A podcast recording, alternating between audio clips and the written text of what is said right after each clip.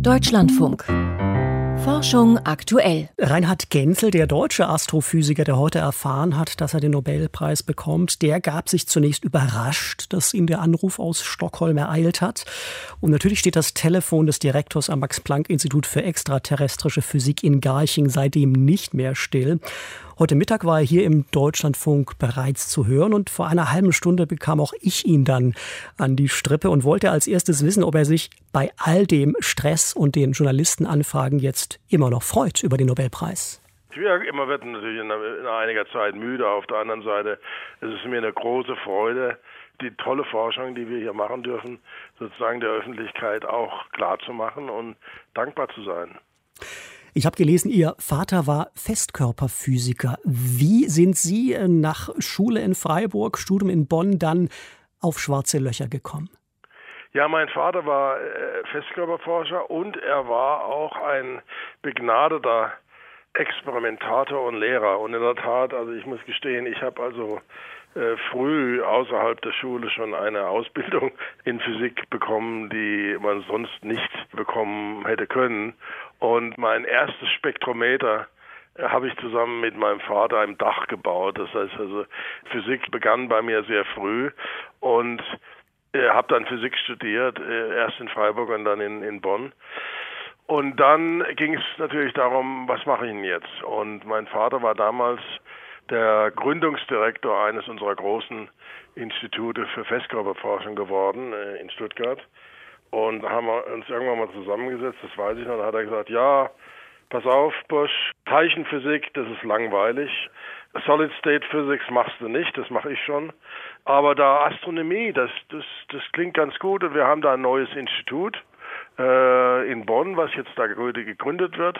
Und die werden da ein Riesenteleskop äh, hinstellen. Ja, guck mal, dass du nach Bonn kommst. Und dann in der Tat bin ich dann nach Bonn gegangen und habe dort also fertig studiert, dann Diplomarbeit, Doktorarbeit dort gemacht und dann ging es in die USA. Jetzt ein zweiter wichtiger Teil bei meiner sozusagen Karriere war mein zweiter Vater und das ist äh, Charlie Towns oder Charles Towns, der 64 den Nobelpreis für die Entwicklung des Lasers und des Masers bekommen hatte, dann mehr oder minder in die Wissenschaftspolitik gegangen ist, aber dann äh, irgendwann mal gedacht hat, jetzt reicht's mir und ist er nach Kalifornien umgezogen und hat äh, Astronomie gemacht. Und ich, ich kannte den Towns, das war also nicht persönlich, aber über meinen Vater weil die Frage, weil mein Vater im Infraroten gearbeitet hatte, die Frage von Strahlungsquellen im infraroten Bereich war eine der Gründe, warum der Towns den Laser entwickelt hatte, weil er wollte ja Mole Moleküle studieren. Und dazu braucht man äh, Strahlungsquellen im Millimeter- und Infrarotbereich. Also dazu, da, da kam es dann zum Laser als, ich brauche eine Quelle, ich brauche eine Strahlungsquelle und dann ging das in die Richtung. Insoweit schließt sich da ein netter Kreis, dass sozusagen am Ende ich in die, in die Infrarotastronomie kam, in der mein Vater wiederum als Experimentator äh, viele Dinge gemacht hatte. Also ich habe durchaus also Geräte und auch, auch Techniken, äh, die wir in der Astronomie benutzt haben, äh, hat mein Vater als erster mal irgendwann mal entwickelt. Und sicherlich bei Towns dann äh, vieles, vieles dazugelernt. Die Infrarotspektroskopie war dann der Schlüssel zum Aufspüren schwarzer Löcher. Können Sie mal erklären, mit welchen Instrumenten Sie sich dann letztlich auf die Lauer gelegt haben, als klar war, es könnte diese Massemonster da draußen wirklich geben? Ja, also es war früh klar, nachdem die äh, sogenannten Quasare ent, äh, entdeckt wurden. Das war sozusagen der Schlüsselmoment, wo vielen sofort klar war, da muss es Objekte geben, die wir bislang noch nie gesehen haben und wo also die klassische Form wie in der Sonne äh, Energie zu produzieren, äh, nämlich die Kernverschmelzung, äh, nicht ausreicht. Und in den 60er Jahren, als das alles passierte, wurde innerhalb von wenigen Jahren klar, dass die effizienteste Art und Weise, äh, Energie zu produzieren, paradoxerweise ist, wenn man Materie auf schwarze Löcher einfallen lässt. Wenn die Materie dann mal im Ereignishorizont und im Zentrum verschwunden ist, kommst du wohl nicht mehr raus. Da deshalb schwarze Löcher, ja. Aber auf dem Weg rein kann man also Schwerkraftsenergie umwandeln in Strahlungsenergie, sehr effizient. Und also die Energieeffizienz von dieser Umwandlung kann bis zu 40 mc Quadrat sein, 40 Prozent mc Quadrat. Dagegen ist also die Kernverschmelzung äh, ein Faktor 200 mal schlechter. Und die Idee war, diese Strahlung zu nutzen, um schwarze Löcher, die man eigentlich nicht sehen kann in normalen Teleskopen, nein, nein, nein. Nein, nein, nein, Ich bin jetzt einen Weg gegangen, um einfach zu erklären, wie man auf die Idee überhaupt gekommen war, dass es solche schwarzen Löcher geben könnte. Ja, das ist diese Entdeckung der Quasare. Und dann kam als nächste äh, Frage, äh, wie würde man das denn nachweisen? Also jetzt wirklich empirisch, experimentell nachweisen. Die Dinge sind so weit entfernt, da kommt man nicht dran.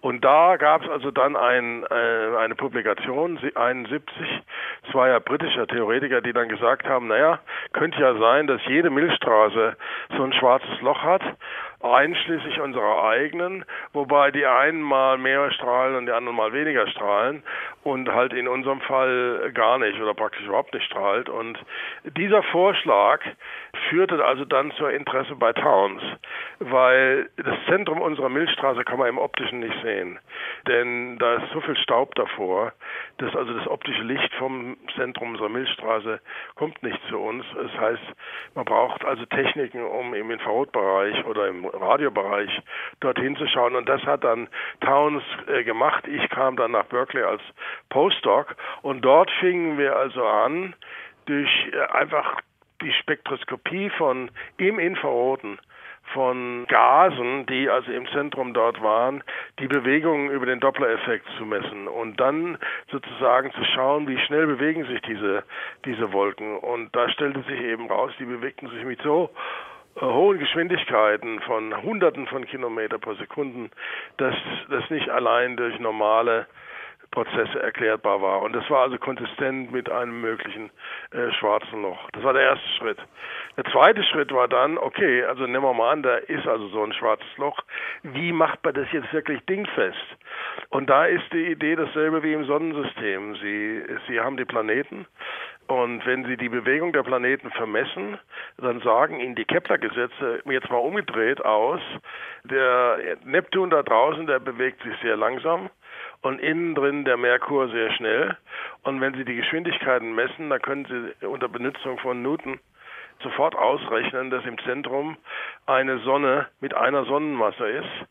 Äh, auch wenn die Sonne nicht strahlen würde. Da brauchen Sie nicht die Strahlung der Sonne dafür, weil einfach die, die Wirkung der Schwerkraft selbst eine, eines schwarzen Lochs sozusagen auf die Umgebung über diese Testteilchen, also in unserem Planetensystem die Planeten und im galaktischen Zentrum Gas und, und Sterne eben nachweisbar ist. Und das war also dann der Beginn einer langen Reise, um jetzt die Messgenauigkeit immer besser zu machen. Also es hat sich in den 30 Jahren um, um Faktor eine Million verbessert. Ja, also was wir, wir fingen also an mit einer relativ schlechten Genauigkeit und jetzt können wir sozusagen eine Eurocent-Münze auf dem Mond auflösen.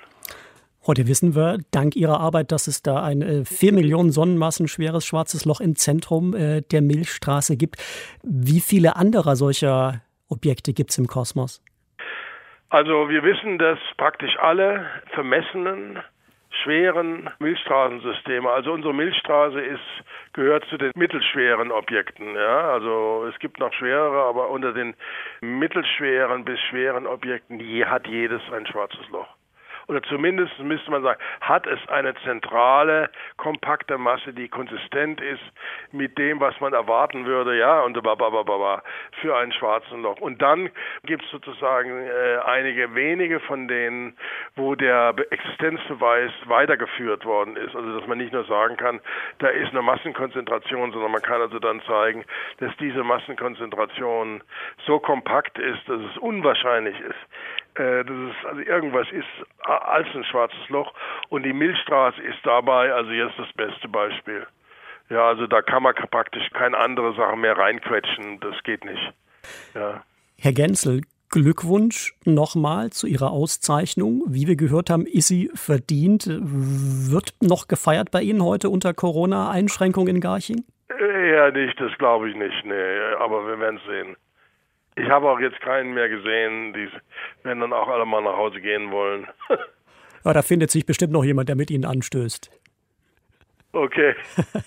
Danke Ihnen für Ihre Zeit, Herr Gensel. Alles okay. Gute Ihnen. Glückwunsch. Dankeschön. Ja, tschüss. Ja,